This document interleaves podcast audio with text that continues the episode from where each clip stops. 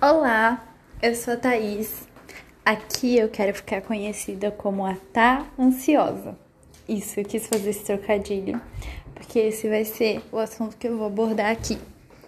Hoje é um dia que eu tô sozinha na minha casa e eu sofro de ansiedade e depressão diagnosticados. Provavelmente eu devo ser diagnosticada com algo mais se eu voltar no médico, mas eu tô postergando isso.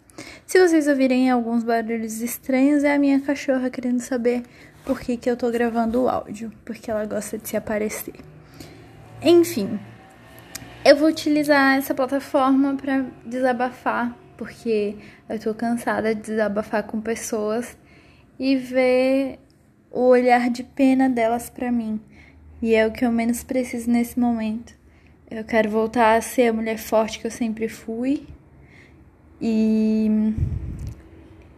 eu não sou uma pessoa que nasci para viver com a pena das pessoas. É algo que eu não suporto mais.